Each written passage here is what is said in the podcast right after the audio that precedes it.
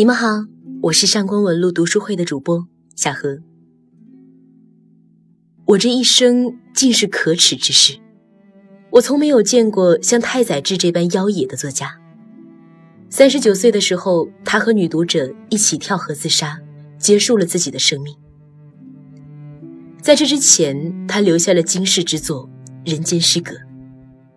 这本书之所以惊世，不仅仅是因为其内容太过消极阴暗，还因为它的作者是一个在不到四十岁的短暂人生里有过五次自杀经历的男人。二十九岁的时候，因为发现妻子与他人有染，太宰治与妻子约定自杀，但未遂。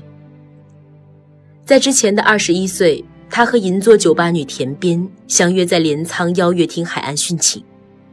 最终，太宰治被抢救，儿女招待却不幸死亡。除此之外，太宰治还有过两次自杀未遂。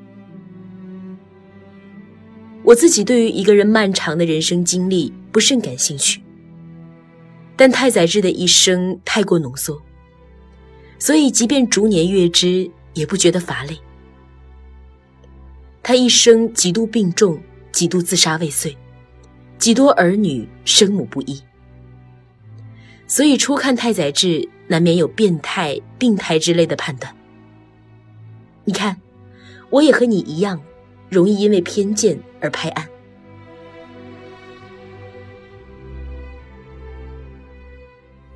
但凡好的作家，总要坦诚和真挚的去书写真实。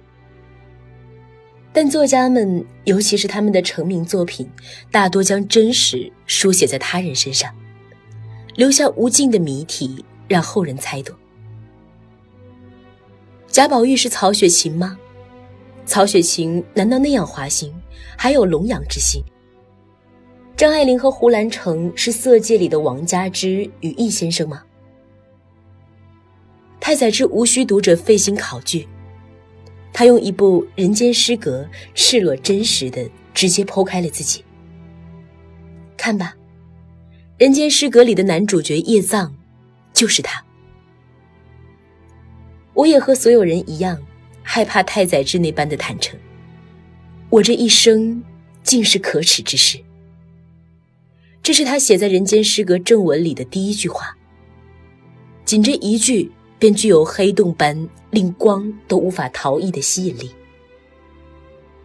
我始终不认可世人将太宰治定义为无赖派代表，这是对太宰治最大的误解和低估。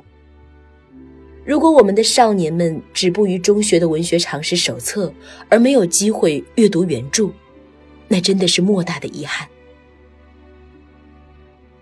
好吧，如果你没有看过太宰治，我们现在一起开始吧。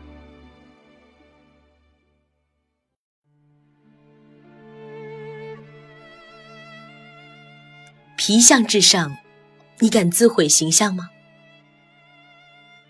自古以来，皮相至上，但太宰治把叶藏的形象这般塑造在了《人间失格》的序言里。他用三张代表叶藏童年、青年、壮年时期的照片，勾勒出了这个人的形象：俊美却诡谲，悲锁到心痛。第一张该说是他幼年时代的相片吧。只见这个男孩子被众多的女人簇拥着，只要是接受过一丁点审美训练的人，也会在一瞥之间很快的嘟哝道：“哎呀！”这孩子怪瘆人的，其证据是他攥紧了两只拳头站在那儿。人是不可能攥紧拳头微笑的，唯有猴子才这样。第二张照片上的他脸部发生了惊人的巨变，那是一副学生的打扮，说他矫情，说他轻薄，说他女人气，都嫌不够。迄今为止，我还从没有看到过如此怪异的英俊青年。第三张照片是最为古怪的，简直无法判定他的年龄。即使是所谓的死相，也应该再多一些表情或是印象吧。或许把马首硬安在人的身体上，就是这种感觉吧。总之，那照片无缘无故的让看的人毛骨悚然，心生厌恶。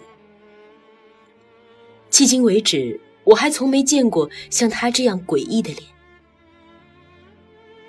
关于形象的自谦，我们至多见过法国女作家杜拉斯在《情人》的开篇中所写的：“我爱你，备受摧残的面容。”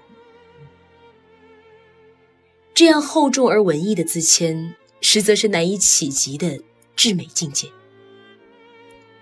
当我们真的显见太宰治这般自毁，老子说：“苦心劳行，以为其真。”太宰治这般塑形背后，又隐藏着他想向我们传达的怎样的人性密码呢？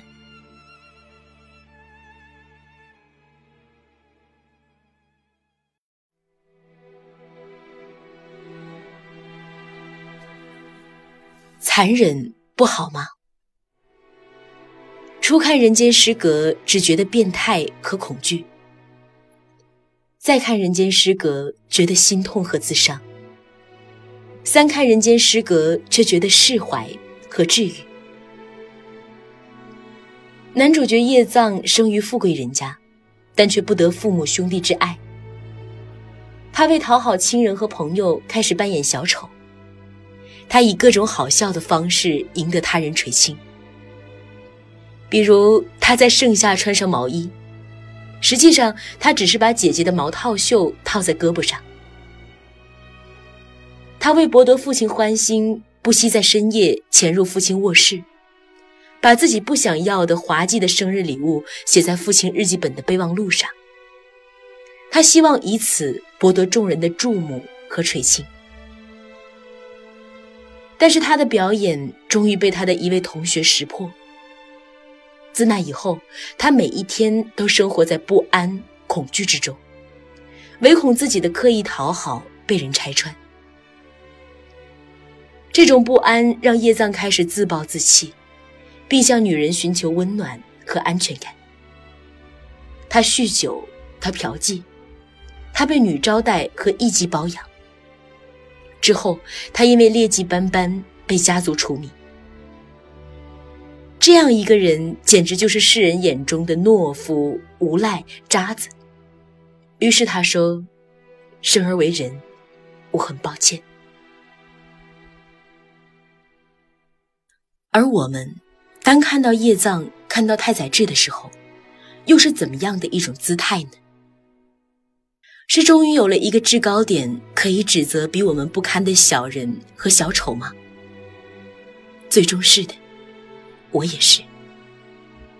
啊，总有人比我更卑琐、更懦弱、更诡异。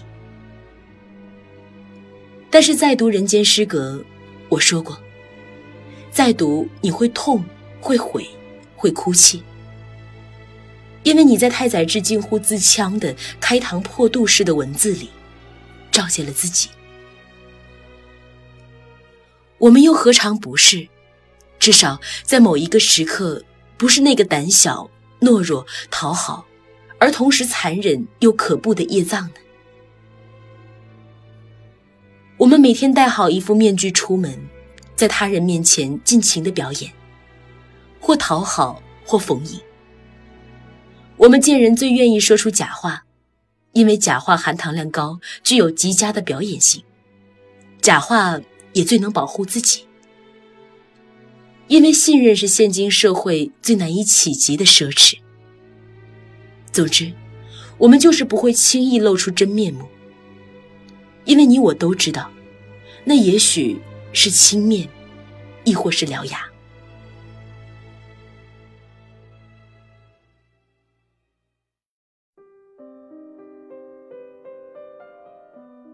太快乐如何招架？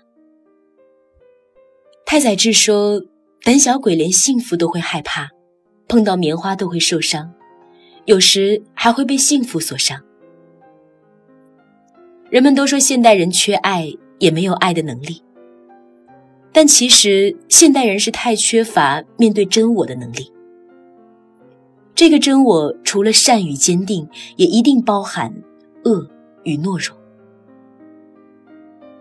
我们在看了太多所谓的精英们灌输的鸡汤和成功学之后，仍然只会大哭，臣妾做不到啊！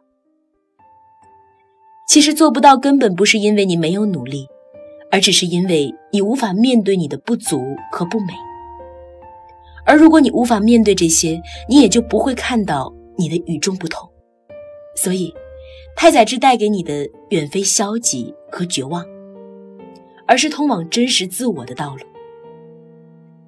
而且说起来可能有些难以置信的是，在他的书里或者有据可查的种种蛛丝马迹里，你终将发现，这个自杀五次的人在本质上没有一丝一毫的掩饰。在留给妻子的遗书里，太宰治写道：“我的孩子不多，请好好照顾他们。”我一想着你们，然后眼泛泪光。